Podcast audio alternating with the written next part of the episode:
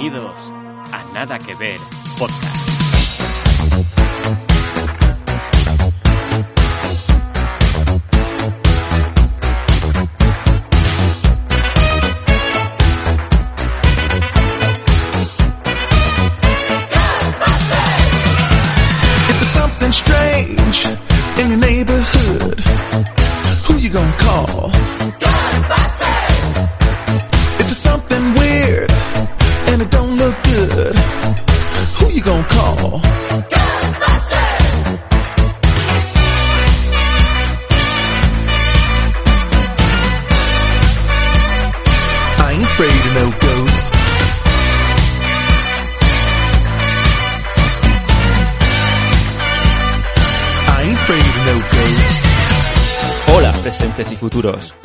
Poneos cómodos para entraros en el especial Nada que Ver Halloween.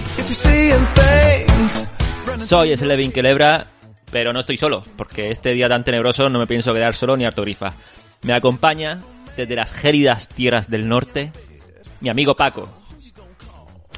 Hola, ¿qué pasa chavales? ¿Qué pasa Carlos? O es ¿qué pasa Slevin? ¿Qué? No, no- Eh, no vale dar sustos, ¿eh? Ya, ya, no va a dar sustos. Pues menos más que esta noche te tengo conmigo, porque yo también soy un poco cagueta, ¿sabes? Ah, Eres un cagao. Sí, sí, sí, soy un poco cagueta. En nada me, me entra en canguelo. Vamos a contar que en este Sí, episodio... pero, primero quería decirte que vamos a presentar a Toño, ¿no? Pues Toño, no te lo vas a creer. De hecho, no se lo van a creer la- ¿Qué la- pasa? los oyentes. ¿Qué Pero, pasa ahora? pero es que, ¿sabes dónde se encuentra Toño ahora mismo? No tengo ni idea. En, en Escocia, en Edimburgo. De hecho, se ha ido a, a esas tierras lejanas esto, en estas fechas. Y, repito, ¿creéis que a lo mejor son bromas o no son invenciones? No, es totalmente cierto. se ha ido con la misión de encontrar a Nessie.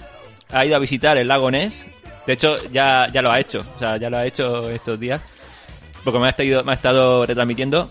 Y se fue con la misión de encontrar a Nessie con dos zanahorias. Te lo juro.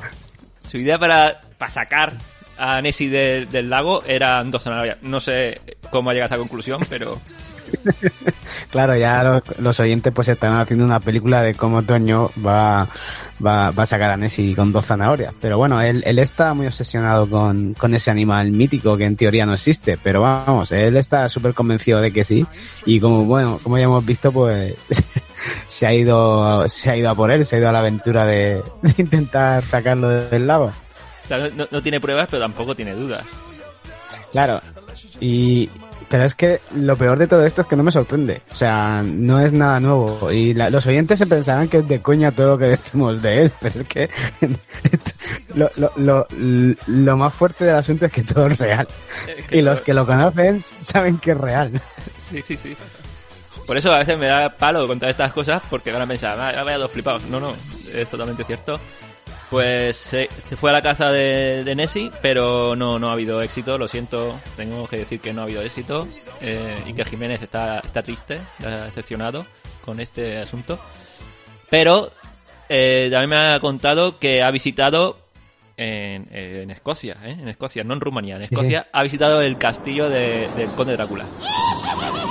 Vale. Mm, Yo creo que él han timado como en las criptomonedas. Pero bueno, eso ya es cosa de cada uno. En teoría, el, con- el castillo del Conde de Drácula, si existiera de verdad, pues sería en, en Rumanía. Pero bueno, eh, seguro que él habrá visto algún viaje barato para ir a ver el castillo de Drácula en, en Escocia y vamos, lo habrá comprado sin dudarlo. Sí, pero de hecho es que lo más gracioso es que también tengo documentos gráficos de eso. Sí, sí, pues nada, pues sí, lo, los pondrás en las redes sociales para que lo vean los oyentes. De hecho es, es a- veremos a Toño en una mazmorra de un castillo abandonado, eh, cagado de miedo, sí, sí, te lo juro. ¿eh? Pero quedaría bien, ¿no? O sea, quedaría como parte de- del mobiliario, ¿no? De, de- de- de la mazmorra. Sí, sí. El típico, el típico barbudo que aparece eh, colgado de las manos en, en una mazmorra. Sí, sí, sí. Lo que pasa que este no está tan flaco como los típicos viejos barbudos que aparecen en las mazmorras. Este está un poco más Porque está recién, está- es uno reciente. recién encarcelado, claro, claro. Claro.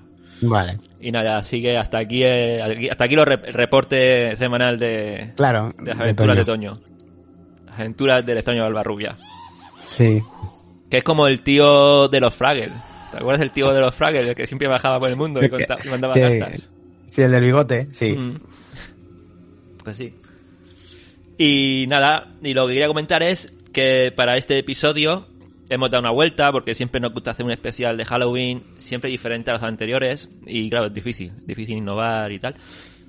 Y Paco tuvo la buena idea de rememorar series, series relacionadas con el misterio, el terror, la fantasía, Los monstruos. los monstruos, pero de nuestra época, de más bien de- del siglo del siglo pasado, del siglo XX, ¿vale? La televisión del siglo XX, de, de los años 50 hasta los años 90, terminando en los 2000. Sí, pero más tirando más de nuestra época, que serían, pues eso, finales de los 80, principios de los 90, ¿no? Sí, la mayoría La gran mayoría sí. entran, entran ahí, sí. Así que eh, agarraos los machos y porque vamos a empezar a hablar de muchas series que si alguno la recordáis, otros no, o nos hemos dejado alguna por el camino, eh, lo podéis comentar en, en el cajón de, de comentarios o en redes sociales. Pero Bueno, antes, yo antes, antes de comenzar, eh, yo te quería hacer una pregunta, eh, sobre todo pues sobre esa época, cuando eras niño, cuando eras un chaval. Eh, ¿A ti qué te daba miedo? Porque claro, en, en el horror, en el terror, pues siempre hay muchos personajes que dan miedo, son los típicos villanos, pues los monstruos, eh, Mm. tenemos el monstruo de, de Frankenstein, tenemos los vampiros, luego también tenemos eh, monstruos sobrenaturales, luego tenemos asesinos, una mezcla entre asesinos en serie y, y sobrenatural, como pueden ser Freddy, Jason, o luego ya lo- los, los más actuales que son los asesinos en serie de verdad. Eso Sí. también da mucho miedo. Pero bueno, a ti, en- eh, englobándolos todos, eh, cuando eras pequeño, ¿qué era a ti lo que te daba miedo? Porque, por ejemplo, a mí los vampiros nunca me dan miedo. A mí me han atraído siempre, me, me, han, me han gustado, o sea, pero miedo, miedo, no. Igual que el, el que el Frankenstein, el monstruo de Frankenstein, que a mí, a mí siempre me ha dado pena más que miedo, ¿sabes? Sí, Siempre me ha dado... Solo quiere comprensión y ternura ese, ese, ese monstruo, ¿sabes? sí. Y nunca recibe, nada más que recibe palos. Por eso, por eso. Pues yo lo tengo clarísimo. Eh, de pequeño, mi, de pequeño, pero bueno, de pequeño y siempre, el personaje de terror, Y ayer.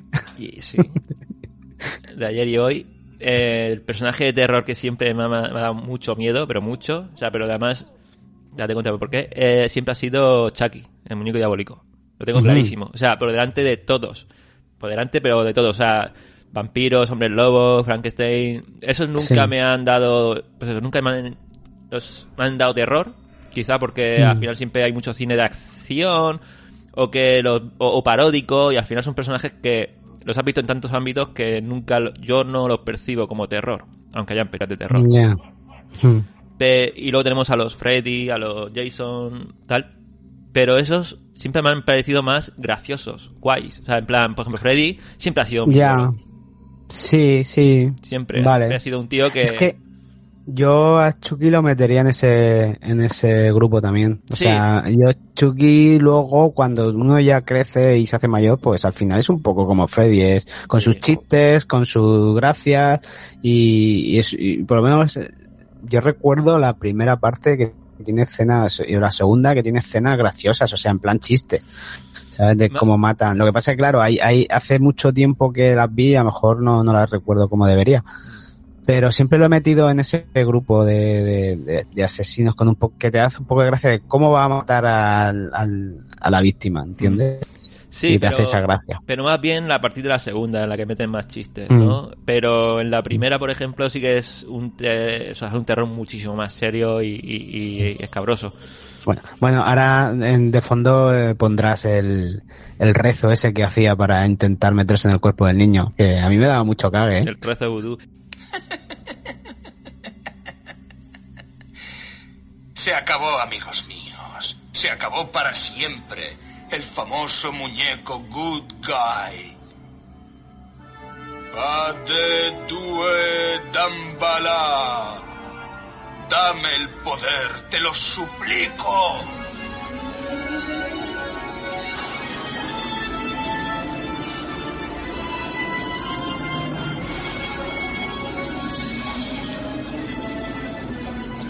Je vous remerciez de moi, chalot.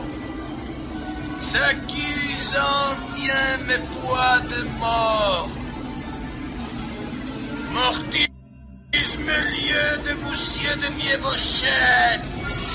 Endelez pour que moi cette voilà. Endelez pour que moi cette voilà. Es que, es que Sí. a mí, eh, te digo en serio, me siempre me da muchísimo miedo. Y creo que es por dos razones. Una, yo tengo el recuerdo, pero esto sí que no sé si es inventado o no. Pero yo en mi terraza, en mi- yo en un edificio, además un edificio al lado tuyo, eh, teníamos una terraza común y Ujú. de los vecinos y tal. Y teníamos ahí los trasteros. Yo recuerdo, había una Sí, puerta. la de- parte, la, la parte de arriba del todo el edificio, sí. Exacto. Pues había una puerta de un trastero, todas eran de metal, pero había una que era de madera y, y estaba como muy agrietada. Yo recuerdo, yo pasaba muchas horas en la terraza, me gustaba subir allá a jugar y tal y cual. Y yo recuerdo asomarme por la puerta, o sea, por una de las ranuras, uno de los trozos rotos de la puerta, y yo tengo el recuerdo de ver a Chucky sentado al fondo del trastero. Sí.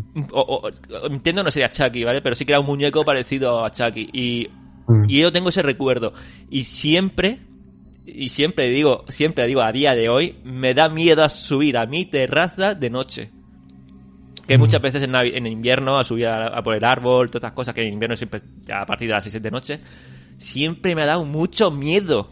Mucho. Ya. Y, y luego, segunda, segunda experiencia que tuve mm, relacionada con Chucky, entre comillas, es que mi hermana recibió por Navidades la Rosaura.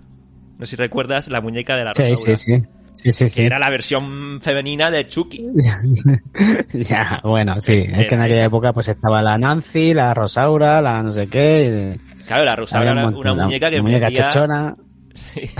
Pero la Ya, Rosaura ya. era una muñeca que medía como 80 centímetros, que Sí. para un niño de 6 años, pues más o menos medía lo que yo. Es como una amiga, casi como tú de alta. ¿Cuánto juego da Rosaura?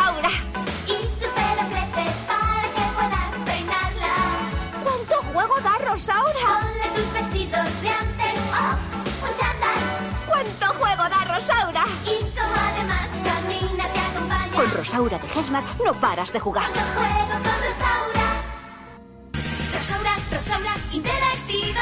Llega Rosaura Interactiva con tres formas de jugar diferentes. Habla, cuéntame un cuento. Reproduce lo que tú le digas con su voz o con la tuya. Hola papi, hola papi. Enseña idiomas, good morning. Y mates. 8 entre 2, 4. Correcto. Rosaura Interactiva. Esta profe mola. Es para jugar. Y, y claro, yo venía de ver Chucky, a ver, el muñeco diabólico tal, y, y yo la relacionaba mucho con. Y encima estaban los chistes de la familia. Mira, como Chucky ahora se vuelve viva, tal. Sí. Y Yo recuerdo la primera vez que me quedé solo en casa, siendo un niño, que esto que mi madre sale un momento al supermercado, un momento, y yo siendo pequeño me quedé solo en casa y empecé a escuchar ruidos, ruidos del, en el patio, pues entiendo que Ya, de la zona común, de los vecinos, pero yo empecé a escuchar ruidos al fondo del pasillo donde estaba la muñeca de Mm. mi hermana. Y yo no he pasado tanto miedo solo en mi casa, escuchando ruidos, sabiendo que estaba ahí dentro de la muñeca. La Rosaura, estaba la Rosaura ahí echándose un piti. Y, y yo siempre tengo muchísimo miedo, mucho miedo. Luego de las películas han desvariado, desde la segunda empiezan con los chistes, como dices tú, y son payasadas, pero a mí siempre, a mí Chucky siempre me da mucho miedo. Ah, y por cierto, ya con esto termino, y te dejo a ti, anécdota. Mi mujer, y esto, y esto es verídico, también me enteré hace una semana, mi mujer es matrona, ¿vale? Trabaja en el hospital, eh, con, con, con embarazadas y, y gen- y gente, Ya, claro. y, y padres que han sido reci- o sea, padres y madres que han sido recientes y tal, y vienen con los niños a, a cursos, a formaciones que da ella para, pues para cosas de los niños, ¿no? Cosas que hacen los padres. Vale, pues el otro día me enseñó fotos de un curso que dio, y esto es verdad, te lo juro. Resulta que el muñeco que usa ella es un good guy, es un muñeco diabólico, es un Chucky. Y no es coña, no se le parece, es un Chucky. Tienen un Chucky para hacer las Y- prácticas.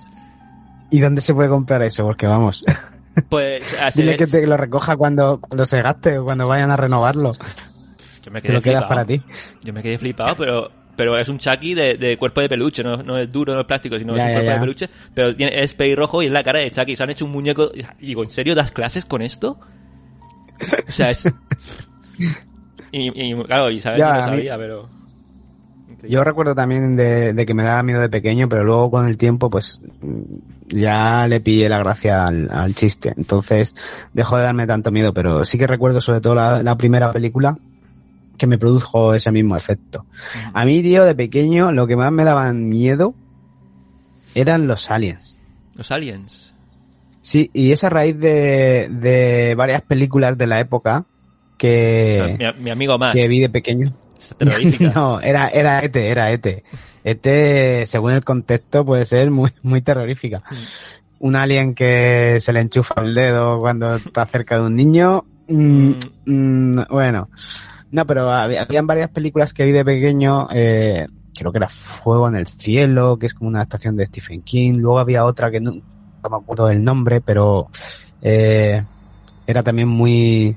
Que daba mucho miedo.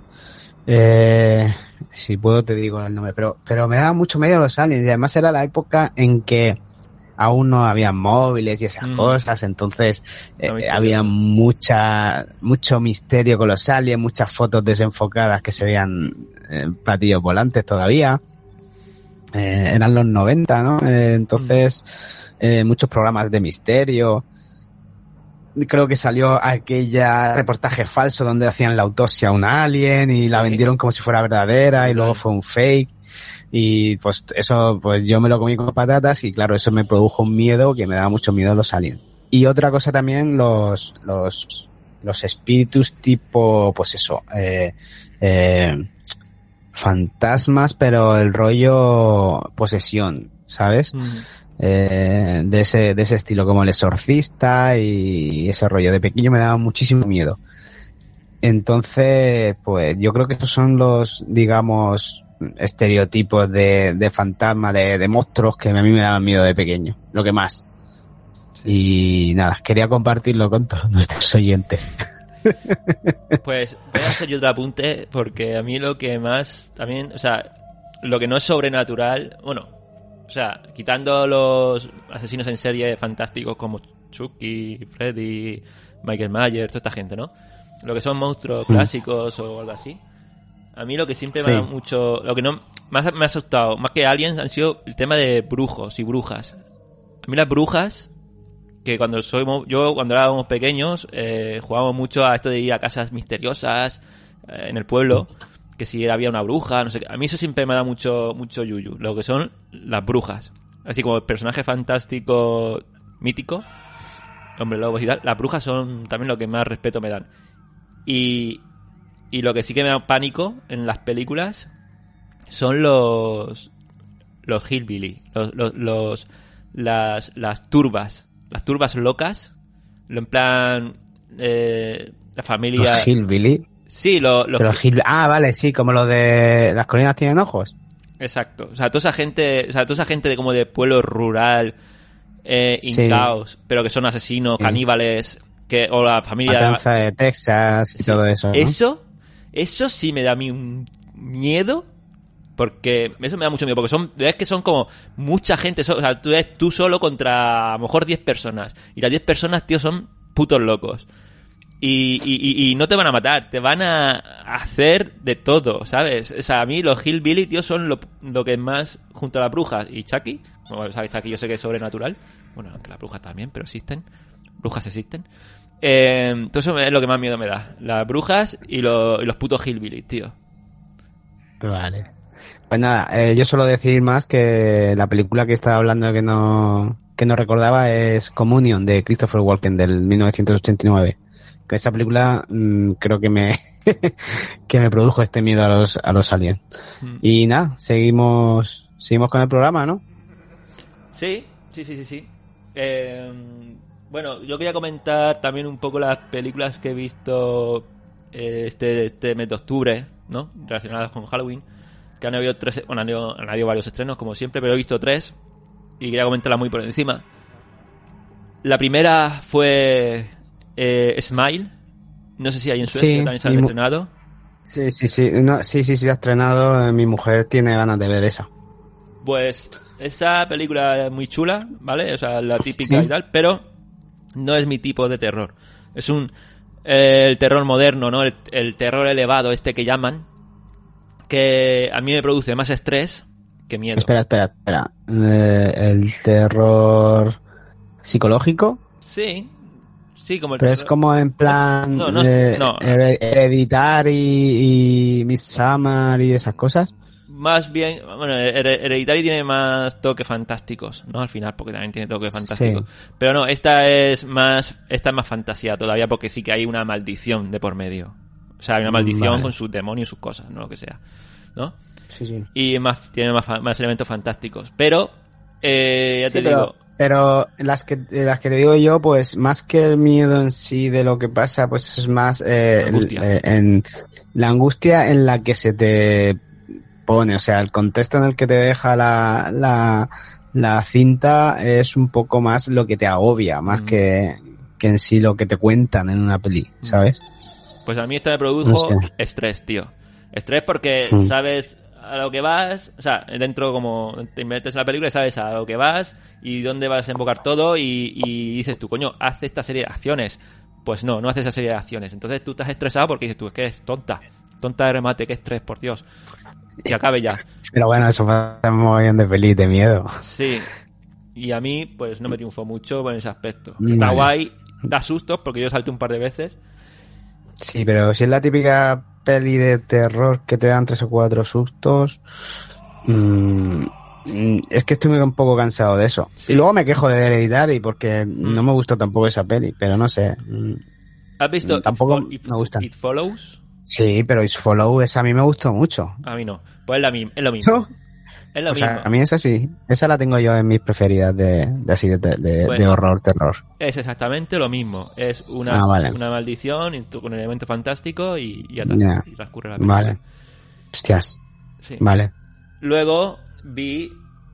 eh, bueno, voy a cambiar el orden. Voy a- vi eh, Halloween Ends. Vale, sí. Y Sé cuál es y he oído hablar de ella y es que no, no soy fan de la saga, entonces no, no me interesa demasiado.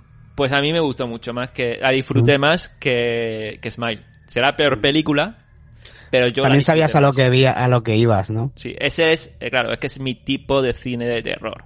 Es Mm. un asesino serial, gore, sangriento, muchísima muerte, que roza más la acción que el terror. Y, y yo la disfruté más, yo la disfruté mucho más. Además, sé que no está teniendo mucha buena recepción, mucha no buena crítica, pero a mí me ha gustado mucho, ¿eh? Es, es como la continuación de, de las últimas tres, que como una, como una trilogía que han hecho dentro de la misma saga, ¿no? Sí, con Jamie Lee Curtis como, como Sí. protagonista. Y Sí, esta pero es... claro, Jamie Lee Curtis apareció en la primera, ¿no? Exacto. Y luego, pues, ahora está como, ha hecho como las últimas tres, ¿no? Ha aparecido en las últimas tres. Eso es, Algo así, quiero sí. entender. Para revi- revi- revitalizar la, la- la franquicia. Sí. sí. Y, y a mí a mí yo la disfruté mucho, tío. La vi en el cine también y no tiene nada nuevo de, o sea, nada, original, porque es yo entiendo que a mucha gente no le guste porque es un asesino matando gente, pero se ma- mata a mucha gente y eso siempre es muy guay y encima muestra muchas vísceras y sangre, que es lo que tiene que tener estos asesinos seriales. Pero yo creo que lo que no gusta a la gente es lo que a mí me ha gustado, que es que rompe un poco con las normas del terror. No te voy a decir por, en dónde y qué, porque ya entra ya en el spoiler, pero le da un giro y se salta un poco las normas. Y eso a mí me, me Mm. gustó porque lo vi novedoso. O sea, lo vi diferente Sí. y dije, hostia, qué guay. Aquí el asesino era Mike Myers, ¿era? Sí, el de Vale. Power. Mm. Sí, sí, sí. Es que se llama igual, Sí, sí. se llama igual. Sí, sí. Y la cara ahora con el tiempo se están pareciendo, ¿eh? Pero con la capucha, sí. haciendo mayor. se- Y la tercera en discordia, que es la que más con la que más sufrí. Esta sí que es una película de Halloween que sufrí un montón, ojalá no la haya visto porque soy, sigo teniendo pesadillas, que es El retorno de las brujas 2, La de Disney, ¿no? la de Disney. Uf, es que yo no sé qué éxito tuvo la primera porque nunca me gustó. No. Nunca la- le vi la gracia. Joder, a mí la 1 me, me gustó, me gusta Yo no. y, y me parece muy buena, ¿eh? O sea, además es que no envejeció mal, o sea, con el tipo de humor y, y chascarrillos, tío, a mí la, la, la, de la Bruja me parece genial. Pero De hecho, tiene esta... mucha fama, por eso supongo que han hecho la segunda parte, pero es que a mí no me, ya te digo, nunca me convenció. Mm. Y esta pues, esta pues viene un poco detrás de todo este hilo de películas que han hecho, pues haciendo secuelas innecesarias de, de éxitos de los, de los 90, ¿no? Como pasó con El Príncipe de Zamunda, por ejemplo, Hostia, que, que la segunda parte es una bazofia. otra, Pues otra esta buena para ver en Halloween y morirte de, Sí, sí. de- de miedo, sí. Esto será un poco más de lo mismo, Sí, entiendo. Bueno, muy buena comparación. Hmm. muy buena comparación. O sea, es totalmente eso. Tiene, en mi forma de ver, tiene una primera parte muy chula. O sea, una primera película origi- o sea, una original. Muy guapa, tío, con Eddie Murphy. o- Y aquí con las hermanas estas de las brujas y tal. Pero la segunda parte, para explotar un poco la franquicia, eh, son basura. A mí, a mí me ha parecido muy mala. Esta, pero muy mala, ¿eh? O sea, no es que no... Muy mala. Fatal. Ya. En fin, no la veremos. Aunque al final, estando en Disney Plus, seguro que me toca verla con los niños. Bueno, eh, no está mal para verla. A ver, los niños, pues para verla ellos sí está muy bien, supongo. O sea, claro, es, es humor, joven, eh, gente joven. Bueno, y, ahora- y para terminar esta introducción, pequeña introducción de una hora, eh, solo quería preguntarte, eh, eh, ¿has, has escuchado esta noticia que Netflix quieren poner a principio de año, o sea, quieren quitar la, el, el- digamos, la, la cuenta compartida? Eso me dijo ayer Isabel, pero no le hice mucho caso, la verdad. Esto puede ser igual que cuando te decían en el WhatsApp, vas a tener que pagar para usar el WhatsApp y que luego al final era mentira. Y, mucha gente pagó y luego nunca, nunca se quitó el WhatsApp. Pues tiene que ser algo parecido porque es pegarse un tiro en el pie, Netflix. Yo, yo creo que sí, y sobre todo cuando hay muchas, bueno, he oído varias cosas, he oído que quieren quitarlo, he oído que quieren poner anuncios, eh, están quitando todas las cosas buenas que tiene una plataforma en sí, más que incluso que el propio contenido, porque Netflix ahí, eh, yo creo que ahora mismo ha bajado mucho en tema de calidad de las series y, y, y en, y, y por tanto en, en, en suscripciones. Entonces yo creo que, que si esto sigue adelante, en enero, cuando hagan esta inventiva, se es como tú dices, se van a pegar un tiro en el pie guapo, a no ser que la, la tarifa, digamos, única eh, sea, sea atractiva en cuanto al precio.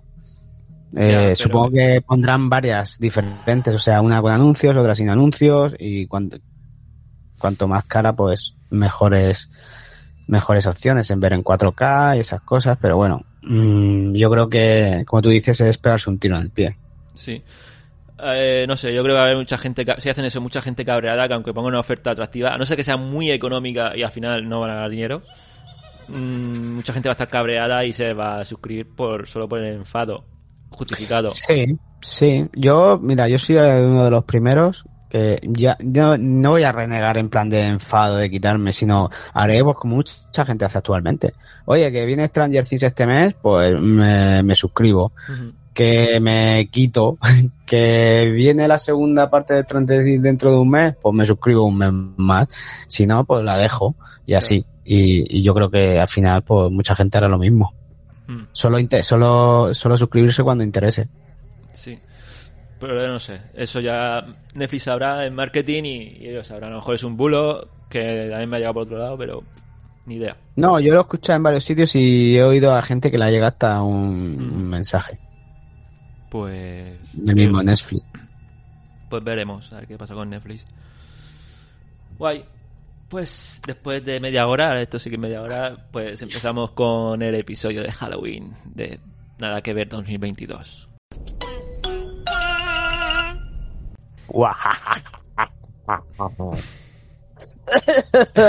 Qué, qué mal me sale, ¿eh? A poco más y te comes el micro. Sí, sí, sí. Eh, vale, vamos a empezar con las primeras series. Vamos a empezar por la más reciente, pero como hemos dicho, finaliza con el siglo, con el siglo XX y es Buffy cazavampiros.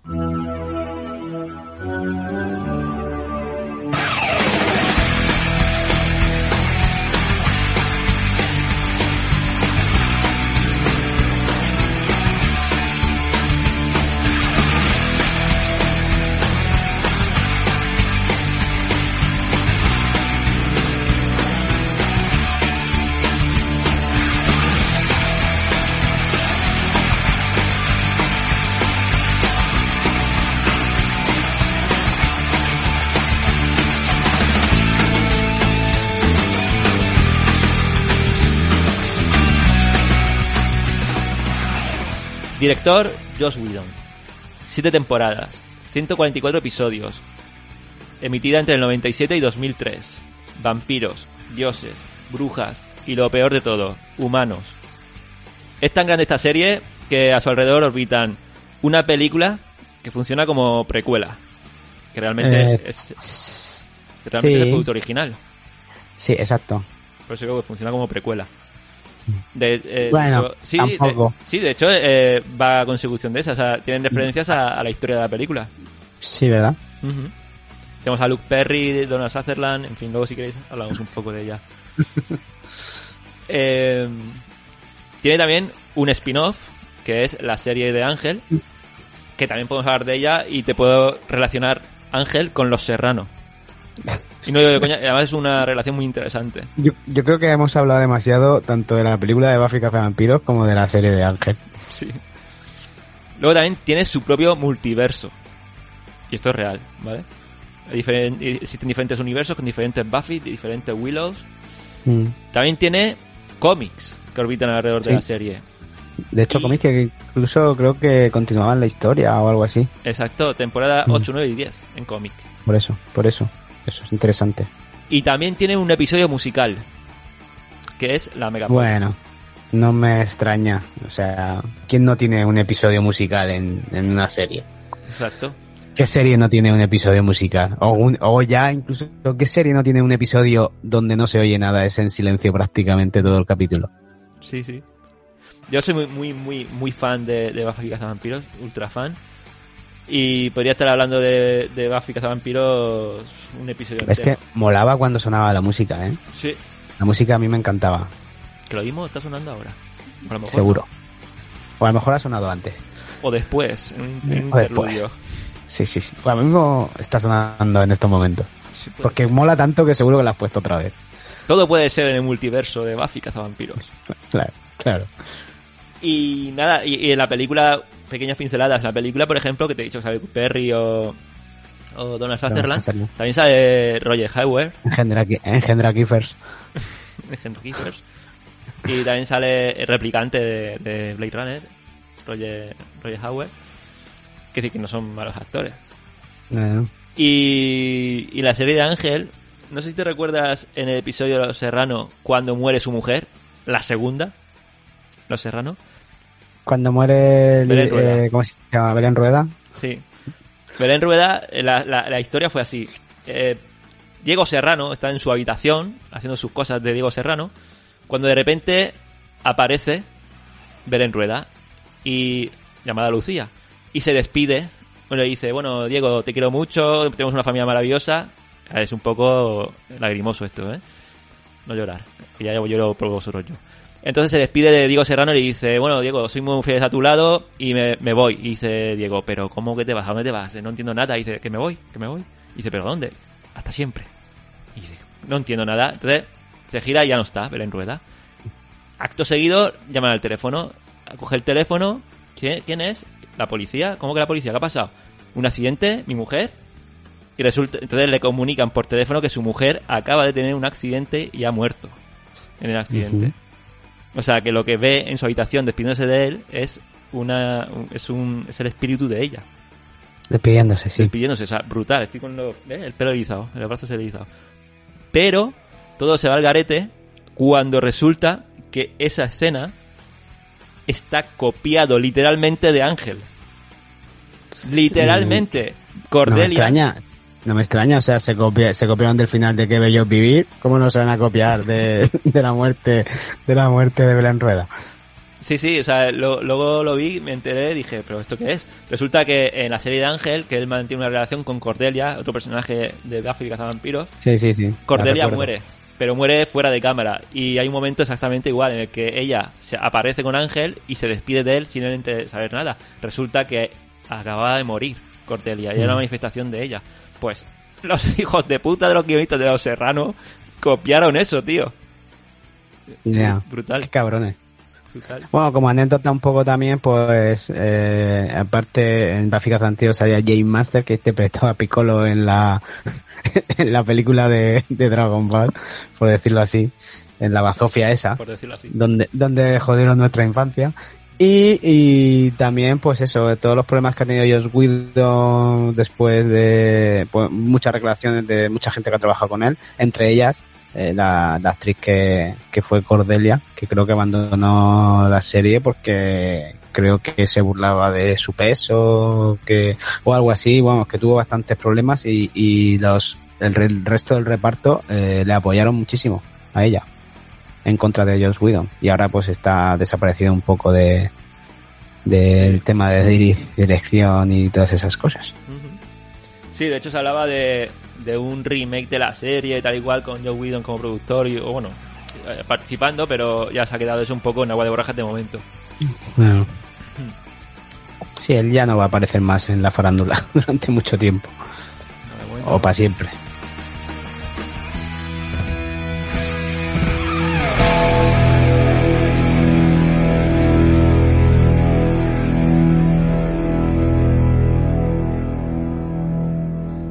Vale, vamos a pasar a la siguiente serie. Te toca a ti, que es Cuentos de la Cripta. Pues sí, cuentos de la cripta. eh, pues mm, no sé si recordáis esta serie que, vamos, que viene, proviene de unos cómics que se hacían en los años 50, que eran cómics de terror, de F Comics. F, ¿eh? no, no.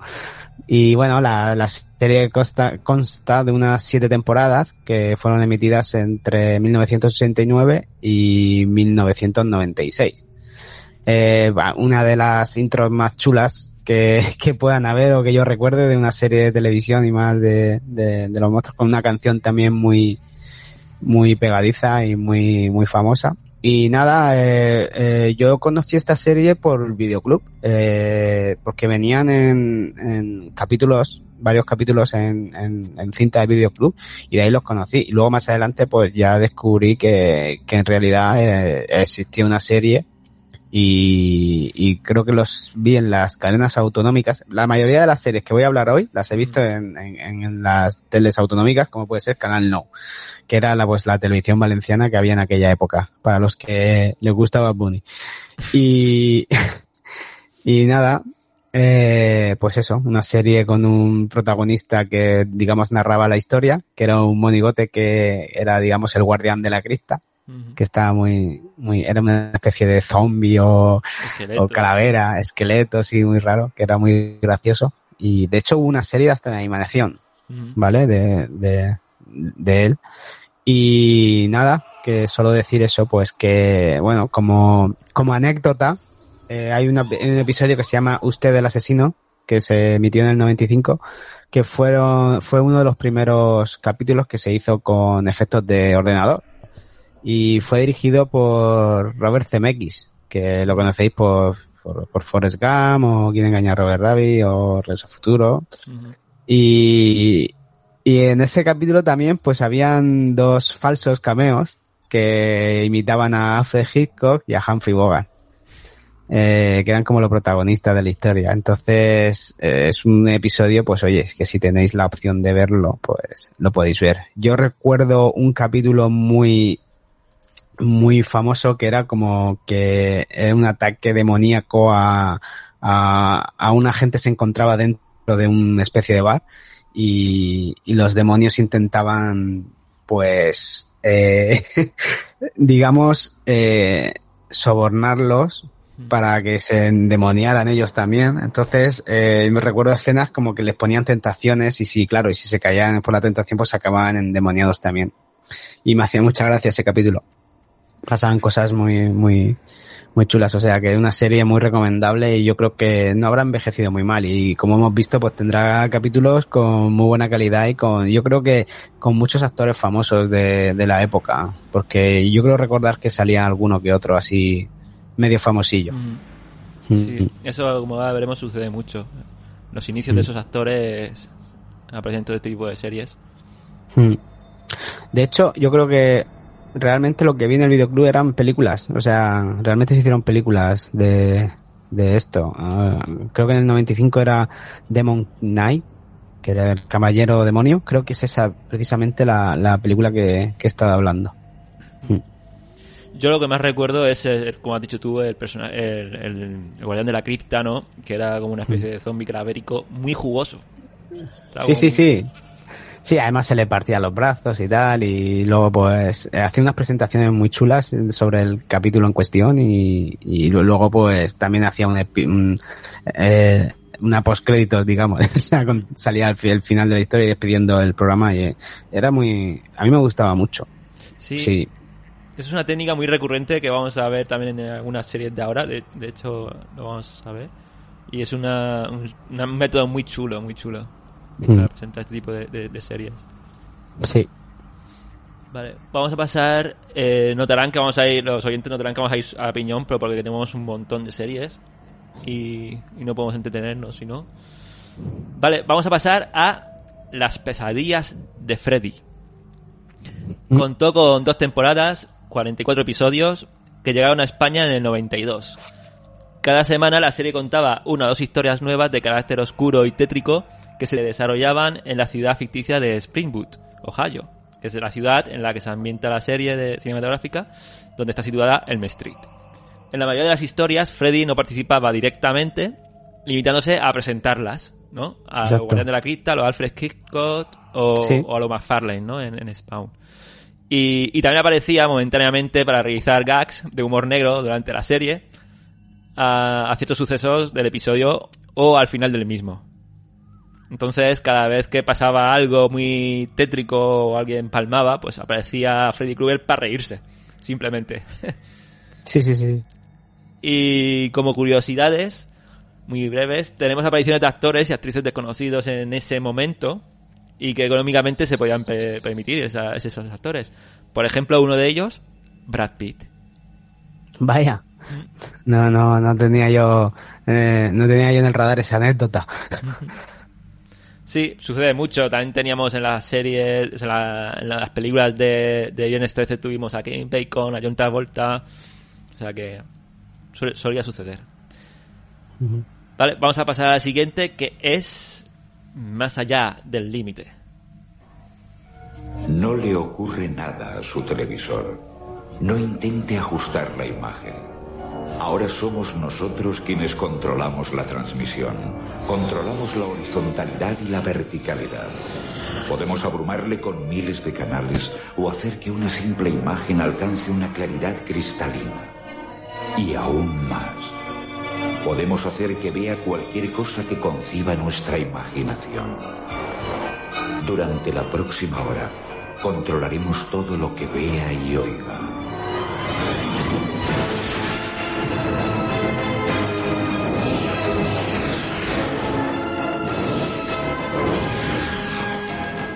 Está usted a punto de experimentar el asombro y el misterio que se extiende desde lo más profundo de la mente hasta más allá del límite.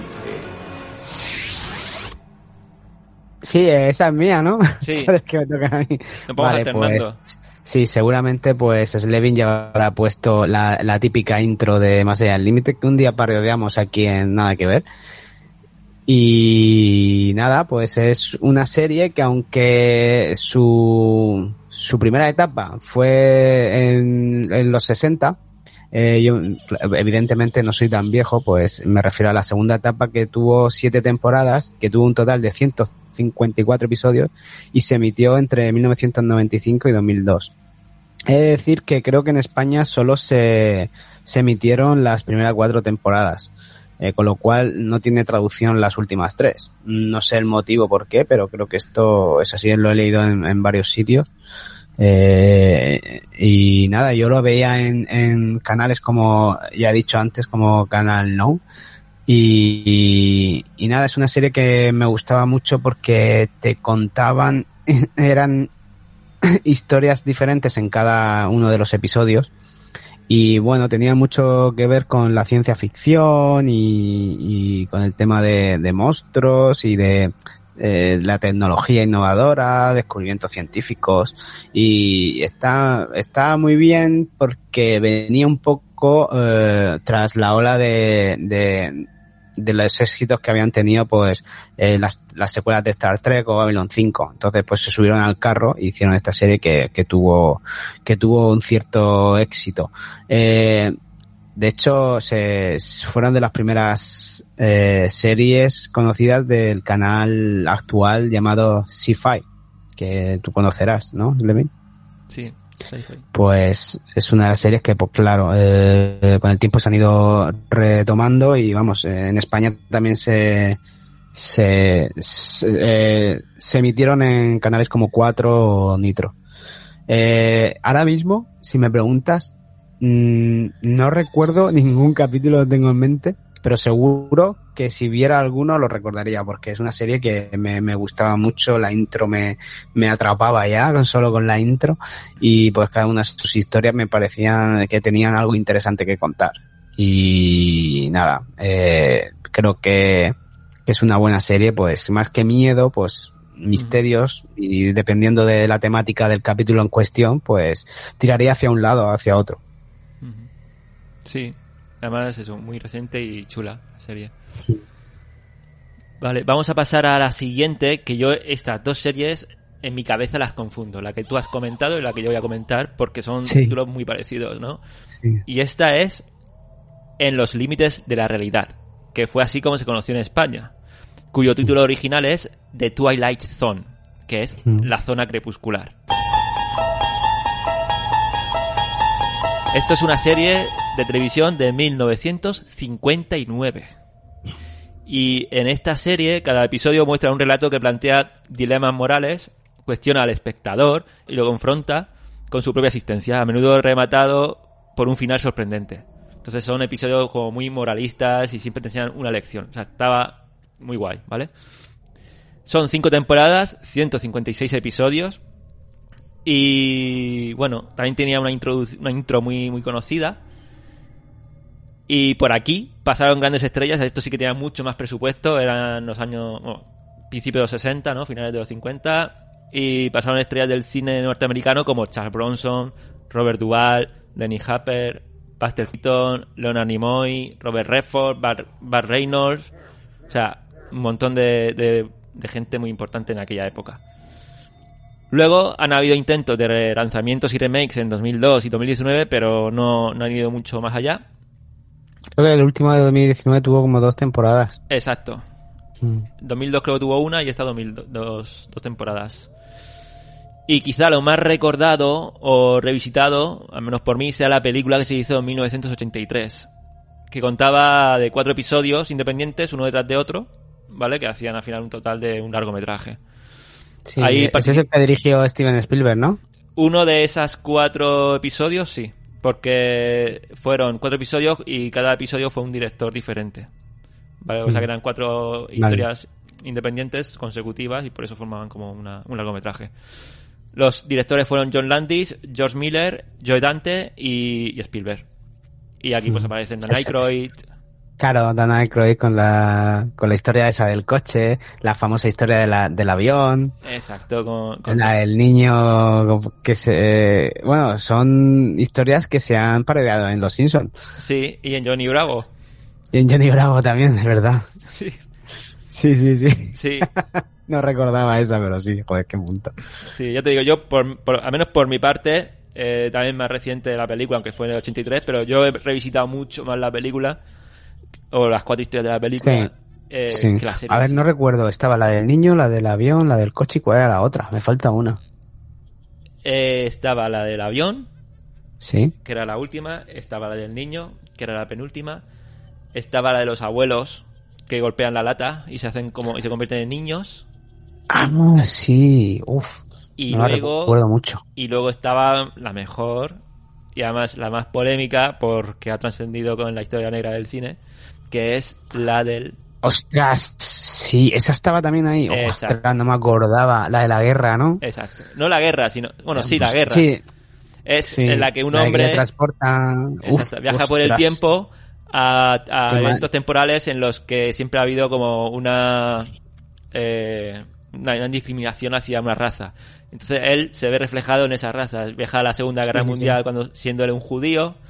Viaja no sé a qué año, a qué época del año, en la, bueno, en Estados Uf, Unidos, a ser calla, 2022. sí, sí, sí, Me recuerdo exactamente lo que pasó.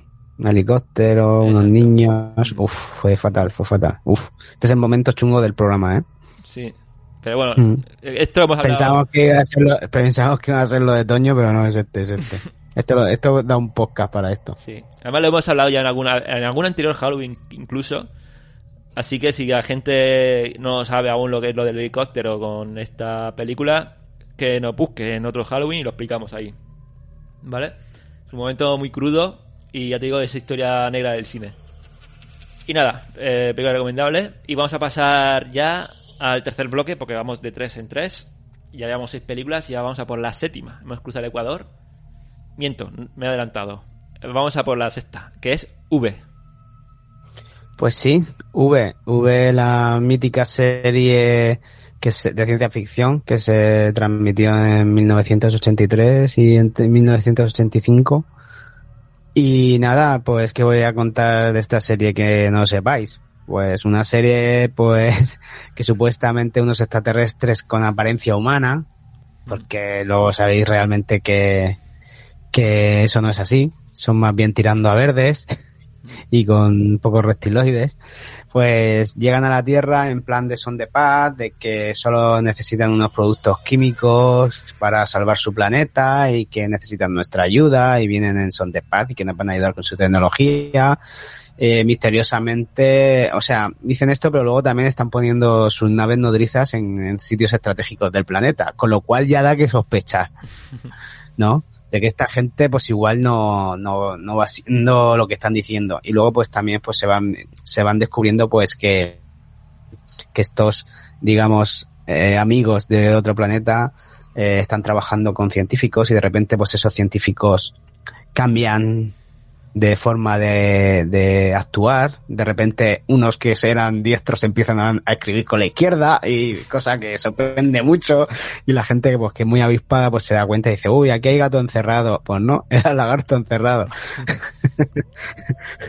y bueno, pues esta serie fue, tuvo mucho éxito, sobre todo en España. Y misteriosamente se canceló en el 85. No sé por qué, supongo por, por que sería mucho gasto en, en producción o no sé. En ratones. En ratones, sino, o tenéis que ver la otra, tenéis que ver de nuevo o sea, no digo que veáis la serie, pero tenéis que ver la famosa, la famosa secuencia donde, donde, donde Diana, interpretada por Jane Butler, se come una rata. Porque ha envejecido de manera que es súper comediante ahora mismo. Esa escena que nos dio tanto asco en su momento. Pero daba miedo, Es- ¿eh? Esa, esa escena eh, fue la hostia. Da- fue, fue, vamos, fue impactante. Fue En, en España flipábamos con eso. Y ahora mismo ha quedado como, como, bueno, co- como, como algo muy, muy gracioso. Bueno, para, para no alargarme más, pues en el reparto teníamos, como ya he dicho, a Jane Blunder interpretando a Diana, uno de los personajes míticos de la serie de televisión y como, como no de V. Pues teníamos a Mark Singer, eh, Mike Donovan, conocido también por las películas del Señor de las Bestias, que Oh, muy concurridas en, en, en el videoclub. Y luego, pues, interpretando a Willy, que era el, el, extraterrestre am- amigo, eh, era Robert Englund, que es, vamos, que el que no lo conozca, pues es el que interpretó durante muchísimas, muchísimas películas a, a Freddy Krueger. En todas. Y aquí, en Sí, y aquí vemos, pues, eh, una, una pari- eh, bueno, un, un tierno, digamos, papel que hace dentro de, de, de esta serie de extraterrestres que, que bueno, y también mencionar, como no, a Michael Ironside, que, que para mí es uno de, que siempre hace el mismo papel en todas las películas, pero es Michael Ironside, o sea, siempre bien en todo lo que haga. Sí. Para mí un personaje muy importante en, en, en la serie. Es que Michael Ironside, tío, a mí me pasa siempre que mola hasta haciendo de malo de Robocop, tío. Y no es Sí, él. sí. ya, ya, ya. Pero Pero, es que pero es él, tío. mola muchísimo. Yo recuerdo en Stargate que también salía y, y, para mí era, era un, un ídolo. O sea, cada vez que salía dije, joder, Michael Ironside, qué, qué, qué crack.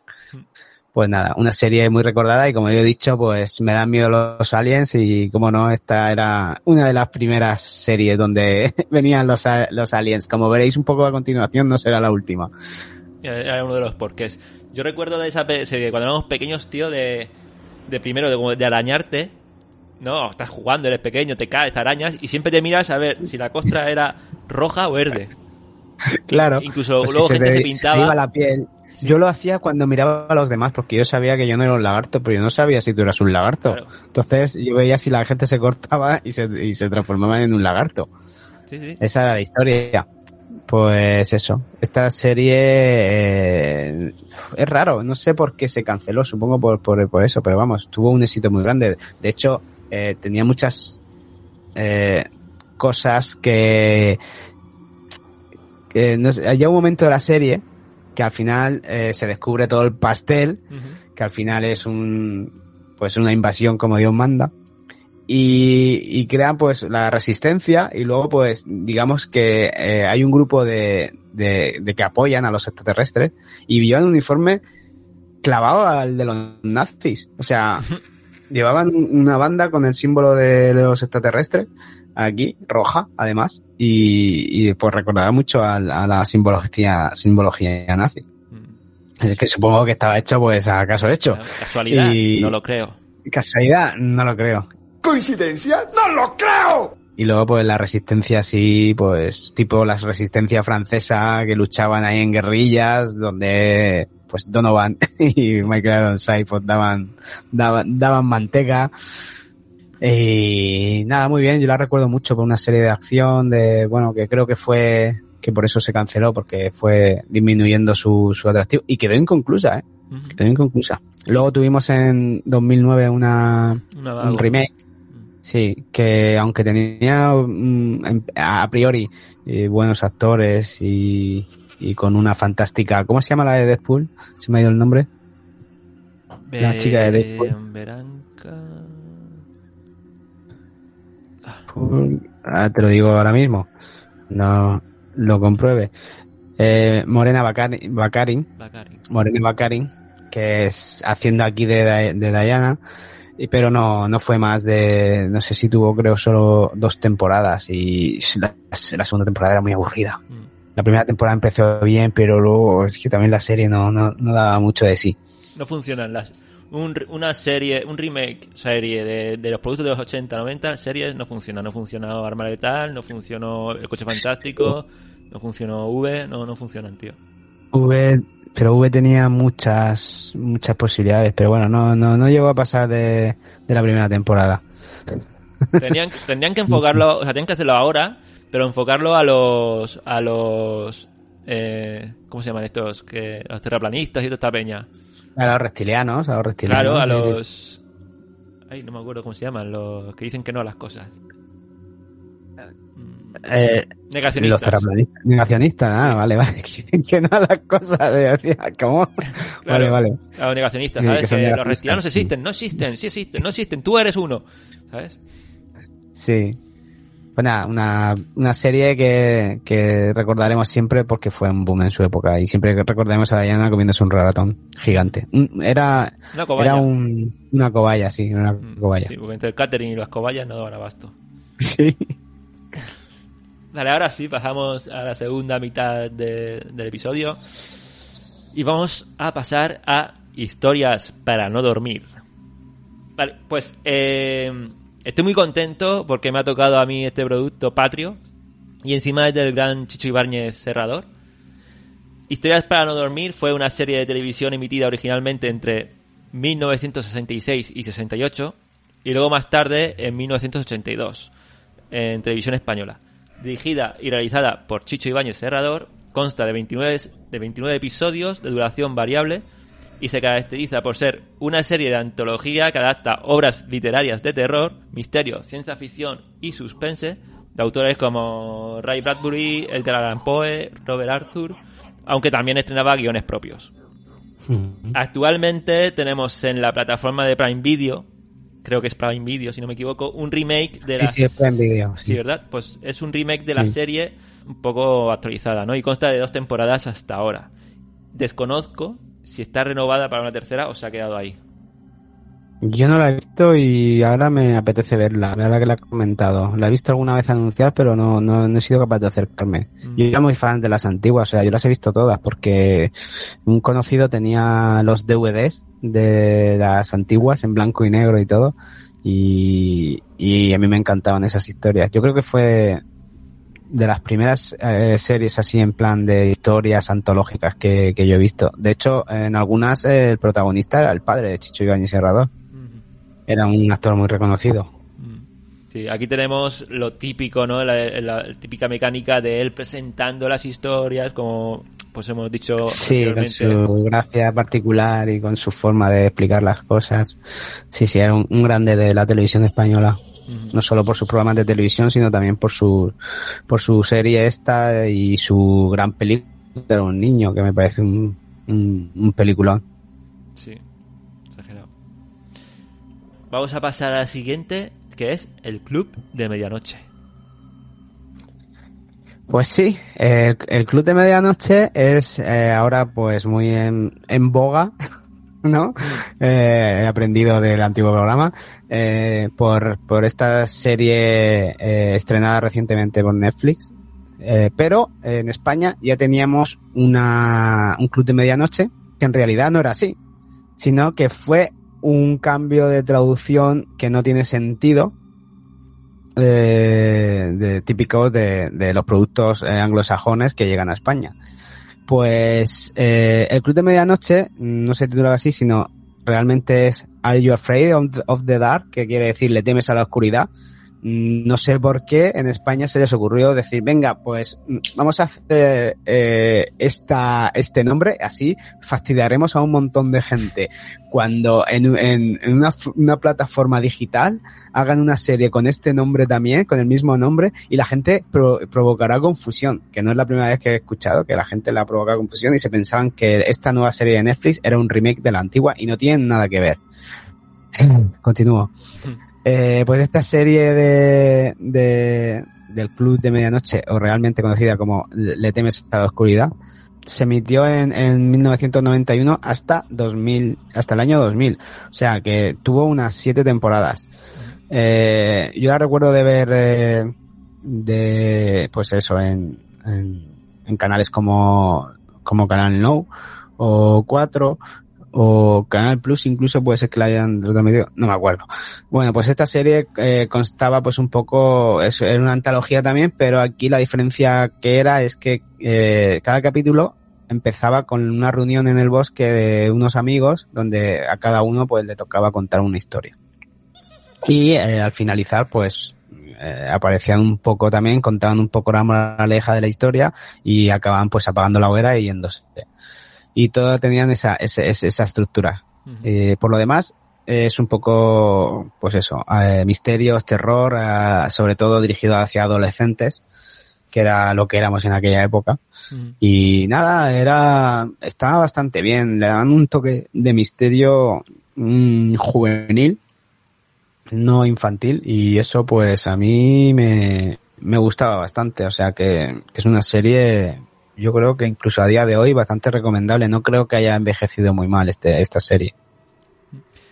Eh, lo has comentado, ¿no? Que ahora mismo hay una serie con el mismo nombre en, en Netflix. Sí. No sé si la has visto, pero tiene una... Yo, yo la he visto de oyente. Es decir, Isabel la ha visto Sí. entera y yo estaba al lado haciendo mis cosas y, Sí. y me entraba de la mitad. Pero está muy bien, Sí. tío.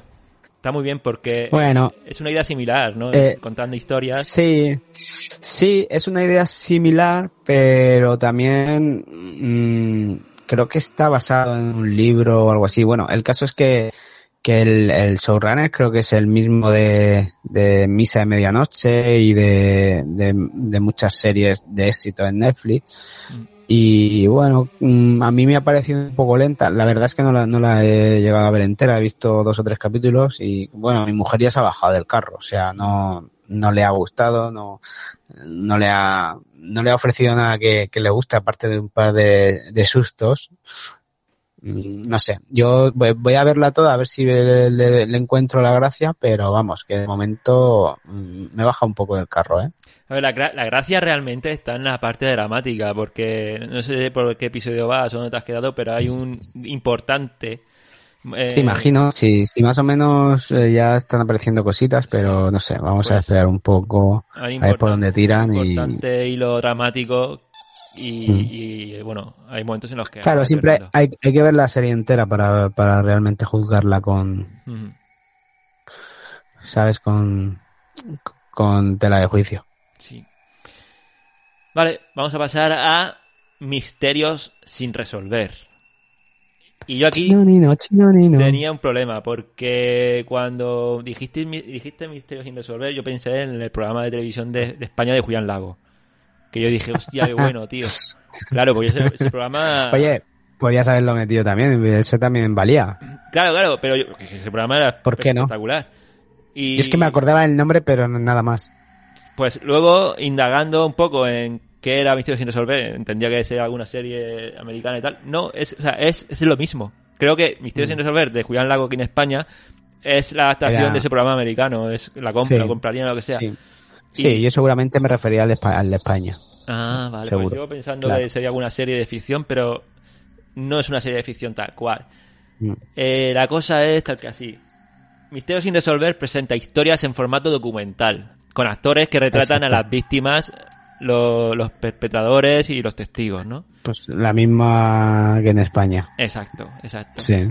En la mayoría de los casos, sin embargo, los miembros de la familia de la víctima y, y funcionarios reales de la policía también se presentaron en, en los segmentos de las entrevistas, ¿no? que se iban intercalando con el... No sé si en España funcionaba en ese sentido igual, si van también los, los, los, los, los protagonistas reales de las historias Sí. a- al, Bueno, al programa. Sí, lo- al menos te lo vendían como que eran ellos de ellos reales, sí. ¿no? Sí, pues- puede ser. Yo sí lo Sí. recuerdo. Y nada, las historias que narran eh, involucran eventos reales, ¿no? Como hemos comentado, y generalmente estaban englobadas en alguna de estas cuatro categorías. Casos penales, ¿no? Que eran rel- relatos de secuestro, muertes sospechosas, homicidios. Asesinatos, sí. Luego, amores perdidos, que eran relatos de personas que intentan reunirse con alguien de su, de su pasado, o porque implican una, adopta- una adopción extraña. Qué curioso. Mm. O, o un buen samaritano desconocido que salva la vida a alguien, ¿no? Ese tipo de Mm. historias. La tercera categoría era historia alternativa, que eran pues teorías alternativas de, de sucesos reales históricos, ¿no? Pues por ejemplo... eh, Ah, qué guapo. Sí, pues por ejemplo, pues la conspiración, quién mató a Luther King, eh, o- Sí. o, la muerte real de Kurt Cobain, o... Sí. esa ¿Quién idea. mató a Kennedy? Exacto. Ah, pues Y la cuarta categoría era tu favorita, asuntos paranormales. Sí. Pero esta está muy guay porque relataban milagros, o, o sea, milagros, ¿no? De, que ocurren, o, Sí. o- o encuentros con ovnis extraterrestres, el caso Roswell, etcétera. Sí. Yo me acuerdo de- del programa que se hacía en España, que vamos, que la mitad de esos casos ni se investigaban bien y luego no llegaban a ninguna parte y luego con el tiempo se ha visto pues que la mayoría eran fraudulentos. O sea, que había poco rigor eh, periodístico. Sí. Yo me acuerdo de un caso en concreto, porque es que me acuerdo de, ese momento que yo, yo flipé, yo flipé, menos mal que no lo probé en casa, que era la historia de una niña pequeña, a lo mejor tendría 6 años o lo que sea, que se cayó por el balcón a un coche, y cayó encima del capó de un coche, plan. Pero no me acuerdo si era un quinto un piso alto, un quinto piso o algo así. Pero la niña no se murió. O sea, la niña cayó del quinto, del quinto piso al coche, al capó, lo reventó y la niña se levantó, se le quitó el polvo y se fue. Y la gente decía, decía que una luz la había envuelto en la caída y que un ángel había frenado esa caída. Mm. Era, entraba, claro, en la, en la parte de, de paranormal, ¿no? Y yo me acuerdo Sí. de esa historia, yo flipé y dije, hostia, es que un ángel la ha salvado, la, la ha rodeado en luz y, y ha evitado ahí que se muera, tal.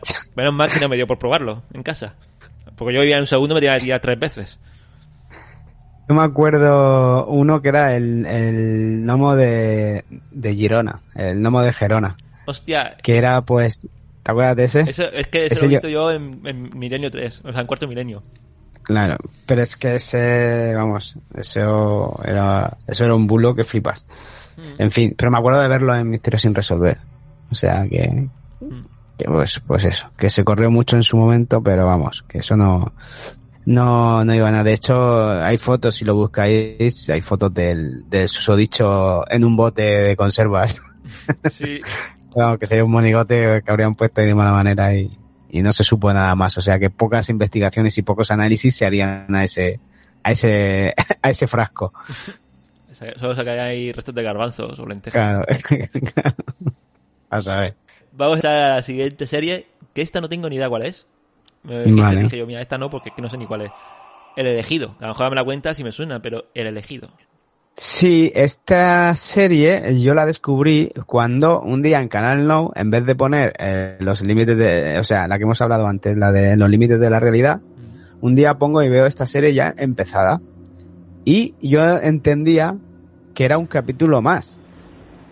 Por la dinámica de la serie, por cómo estaba grabado, o sea, era muy parecido a la forma de la serie, de, de- la producción, de todo. Yo pensaba que era un capítulo más. Además, la temática era eh, ideal para este tipo de, de serie. Pero no. Parece ser que era el inicio de una serie nueva. Y esta serie se llamaba First Wave, que significa la primera ola. Eh, pero aquí en España le llamamos el elegido. Pues nos cuentan, a ver si te suena la temática, ¿vale? A ver si te, si te recuerda algo. Pues los extraterrestres viven en la Tierra y pues eh, tienen forma de clones humanos. Eh, o sea, tienen la misma, o sea, digamos que los suplantan.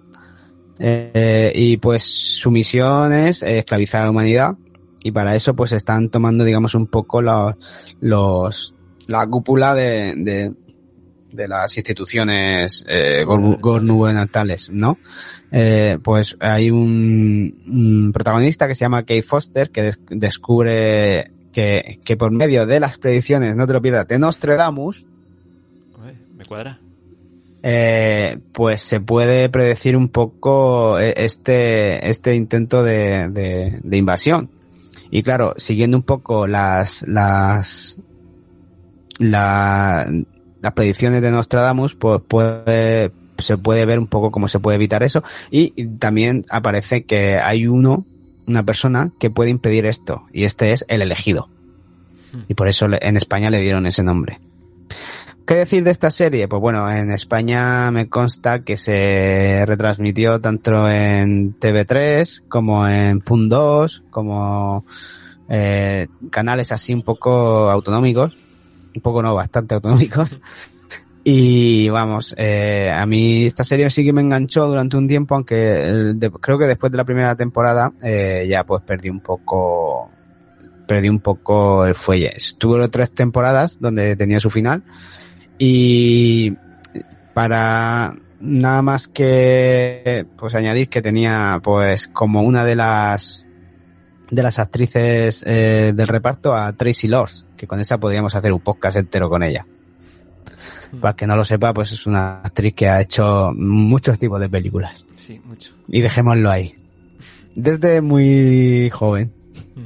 Y dejémoslo ahí. No sé de qué me hablas, pero bueno. Vale. Eh, en fin. Eh, nada, una película, pues, por su temática, co- como habéis podido comprobar, pues me interesaba de, de cierto modo y me daba, pues, un poco de canguelo. Pero, si te das cuenta, tiene la misma temática prácticamente que V, ¿eh? Sí.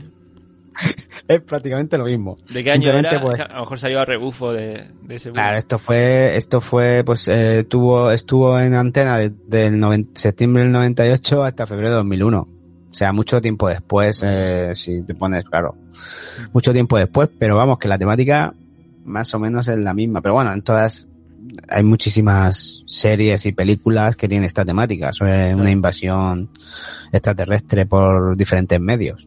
Ya sea de, de forma clandestina o ya sea pues de, de forma estúpida como hicieron los de señales que van a invadir que, que teniendo como como punto débil el agua van a invadir un planeta donde tres cuartas partes es agua. En fin dejémoslo ahí. Para que veas. y a pelo eh a pelo. En plan en vez de con naves espaciales van ahí desnudos por en medio del bosque. En fin. Claro, es que si, si hubieran usado trajes de buzo, ya está, ¿no? Claro, ya está. Ya está. en fin.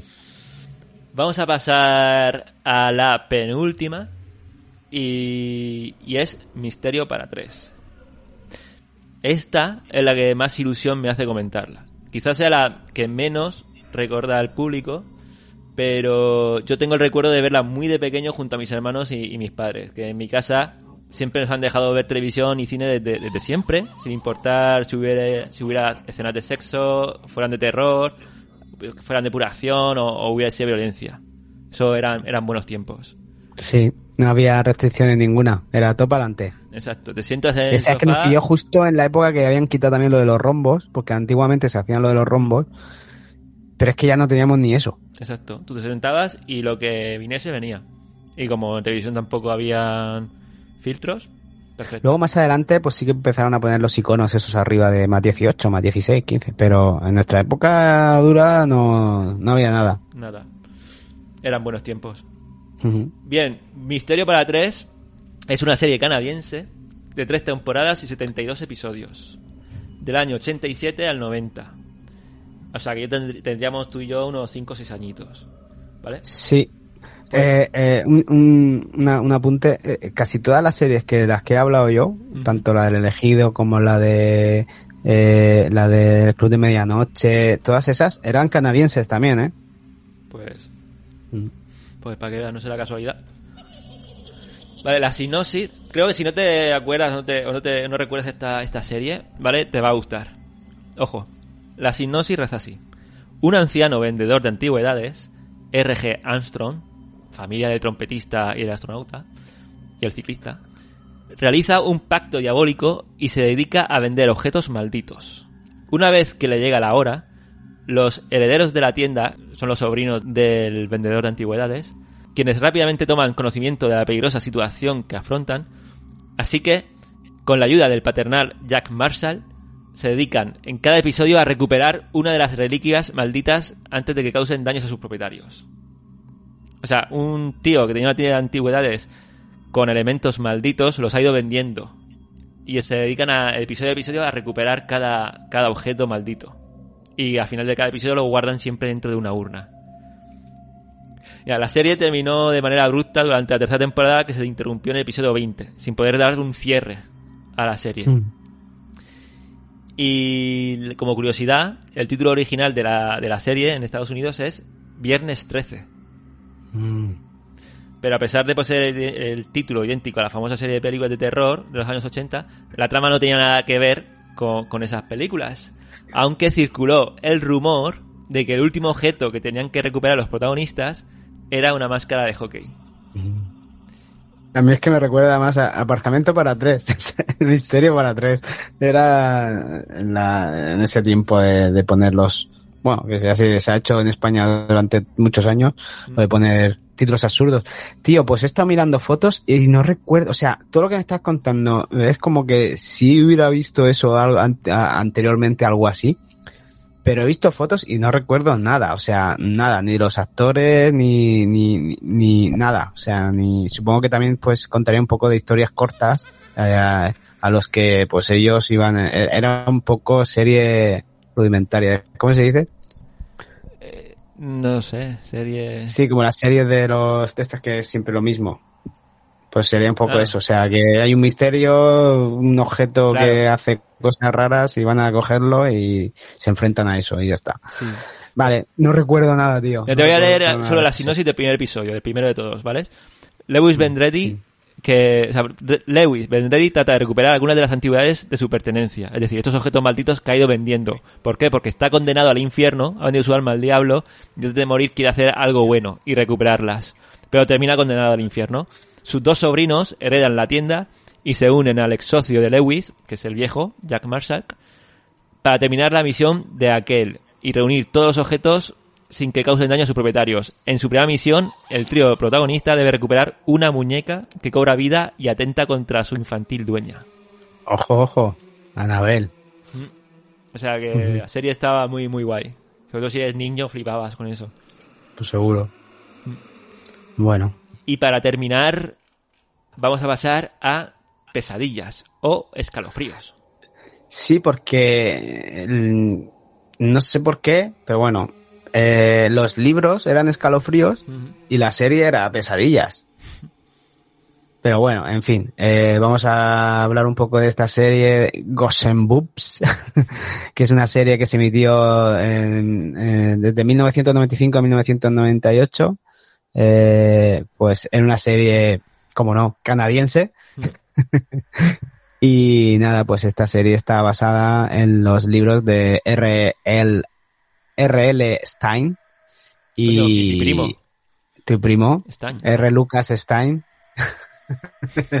y nada, pues unos libros muy famosos infantiles que de, de terror, de horror y que se fueron muy famosos. De hecho, yo me he leído varios porque mi, un primo mío tenía la colección entera y me leí muchos de ellos.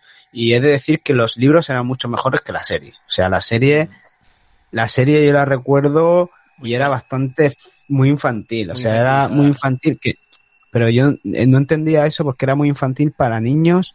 Mm, Terror para niños no, no entendía, o sea, horror para niños no entendía por qué Mm. en fin.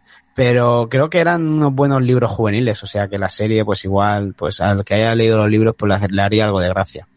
Yo, yo he de, he de admitir que yo creo que vi toda la serie, o sea, vi todos los capítulos. Luego recuerdo que los ponían en Antena 3. Sí, creo que era un Club Megatrix en esa época o algo Sí, así. algo así. Y tuvo un total de unas cuatro te- temporadas.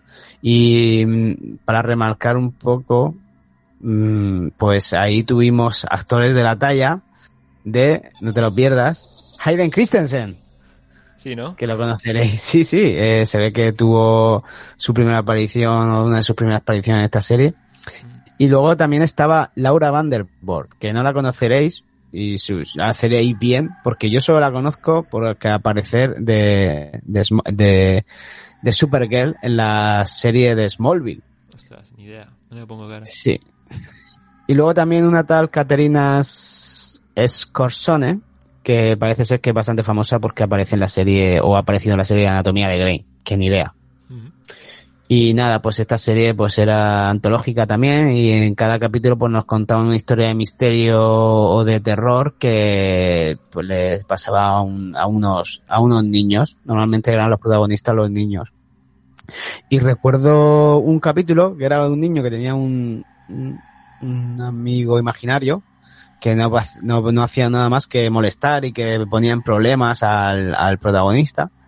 Y al final del capítulo eh, lo, lo descubren y era un niño humano que eh, para la vista de los digamos de las personas que vivían allí pues era invisible pero conseguían descubrirlo con un aparato pues tecnológico superior y realmente los alienígenas eran ellos.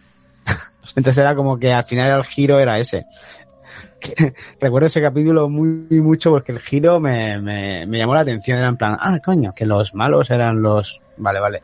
Y nada, pues es una serie que ha tenido bastantes, ha, tenido películas hace poco, eh, donde eh, pues el, el escritor de los libros pues aparecía mucho, a veces de narrador, eh, normalmente aparecía de narrador, como hemos contado es eh, en todas las antologías básico, estas, sí. es un recurso bastante utilizado, con un narrador al principio y al final, y, y pues en las películas creo que también hace cameillos. O sea que creo que tenemos una película donde aparece Jack Black o algo así. Y, y nada, pues eso. Son series que de miedo, terror que, que había en nuestra época. Sí. Las hemos repasado todas. eh, hemos traído 12, que no son pocas, y Hmm. las hemos repasado. Mucha gente va a decir, os habéis dejado Expediente X. Y tienen razón. Claro. Tienen razón, pero es que Sí, Expediente lo hemos X, dejado. eh, es tan conocida. hemos intentado traer algo menos conocido por el público actual. Claro, y algo más, porque algo más dirigido a, a la edad que teníamos en aquel momento, porque Expediente X eh, claramente no estaba dirigida hacia nosotros, aunque la viéramos. Sí, bueno, Expediente X, pues es lo que te he dicho. En esa época no había filtros, así que todo para adelante. Sí, yo me la tragué y es una serie que me daba mucho miedo, ¿eh? Y seguramente nos dejamos alguna serie más que pues invitamos a, a los oyentes a que las añadan en, en, en iVoox o en comentarios o, o donde quieran. que la añadan simplemente. Yo, tío, solo voy a añadir una cosa más y ya con esto nos zanjamos. Eh, cuando estás hablando de pesadillas, hemos hablado de Antena 3, Club Megatrix, tal. Y me he acordado, tío, de una, de una cosa que dije, hostias, qué miedo me daba de pequeño. Y a ver si tú lo recuerdas y, y lo compartes conmigo. Punky Brewster, la serie de Sí. Punky Brewster. Había Sí. un episodio que no sé si era por Halloween, en el que la pandilla de Punky se metía en una cueva y acababan todos muertos, convertidos en monstruos, arañas. Uy, no recuerdo ese, ese momento. Joder, apare- y aparecía, eh, uno así de los monstruos que aparecía era el, el actor, no sé cómo se llama el actor, pero es el actor este que es un fantasma en Ghost, que es un nombre muy, muy feo. Sí, el, el- la cara Ese- esa ese- grande. sí, aparecía como una especie de monstruo.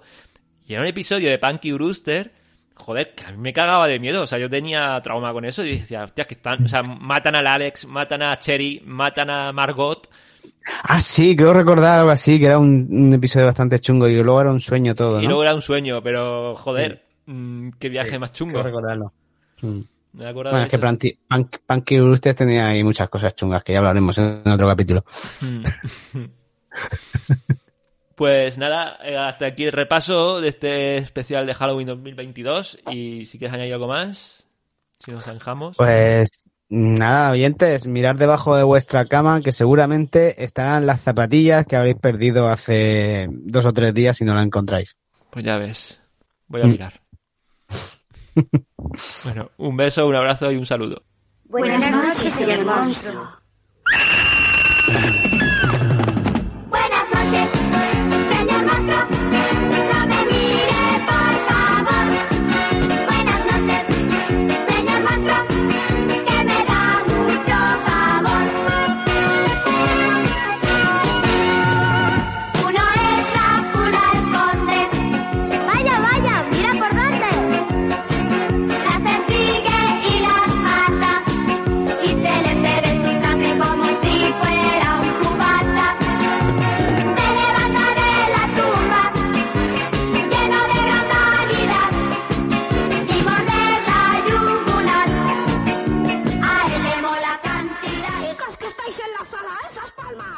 Que, Mi, mi amigo Matt, que vi de pequeño. es no, era, era Ete, era Ete. Esta sí que es una película de Halloween que sufrí un montón. Ojalá no la haya visto porque soy, sigo teniendo pesadillas. Que es El Retorno de las Brujas 2. Pues no, no hace esa serie de acciones. Entonces tú estás estresado porque dices tú, es que es tonta. Tonta de remate, que estrés, por Dios. Que acabe ya. Me da miedo, me da todo. este pozo ya avispado, quiere a todos jorobar porque él es jorobado. Camina siempre torcido, anda con muy mala pata, dice gustarle los niños, pa' comerlos con patatas. Aquí el asesino era Mike Myers, ¿era? Sí, el de Acting Vale. Power. Sí, sí, sí. Es que se llama igual, se llama igual. Sí, sí. Y la cara ahora con el tiempo se están pareciendo, ¿eh? Por que no la conoceréis y sus haceréis bien, haceréis bien de las instituciones eh, gubernamenales, ¿no? Gubernamenales. Y lo, y lo confronta con, lo confronta, confronta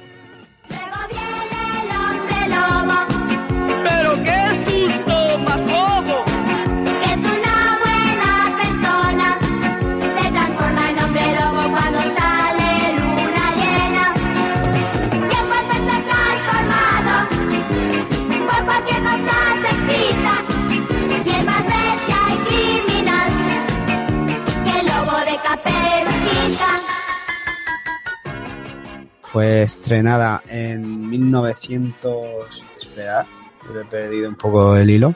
Eh, pa, pa, pa. Vale, eh, uy, perdón. Se emitió, eh, perdón, joder, me he perdido. En canales como, como Canal No, o 4, o Canal Plus, incluso puede ser que la hayan retransmitido, no me acuerdo. que son dos primos, son los sobrinos de, son dos hermanos que son los, es eso, son los sobrinos de, da muchísimo terror. Y el monstruo lo ha creado con cerebros más cadáveres robados. Tanto el doctor como el monstruo disfrutan matando botas, pero por más que lo intentan, están ya un poco carrozas. Tendrían, que enfocarlo, o sea, tienen que hacerlo ahora, pero enfocarlo a los, ¿cómo se llaman estos? Que, los terraplanistas y toda esta peña. Ay, no me acuerdo cómo se llaman, los que dicen que no a las cosas. Los Negacionistas. terraplanistas. Negacionistas, ah, vale, vale. Que no a las cosas de decía, ¿cómo? Vale, vale. Los negacionistas, Sí, ¿sabes? que son Que los reptilianos sí. existen, no existen, sí existen, no existen, tú eres uno. ¿Sabes? Mucha gente va a decir, os habéis dejado Expediente X. Y tienen razón, pero es que Sí, el Expediente lo hemos X- dejado.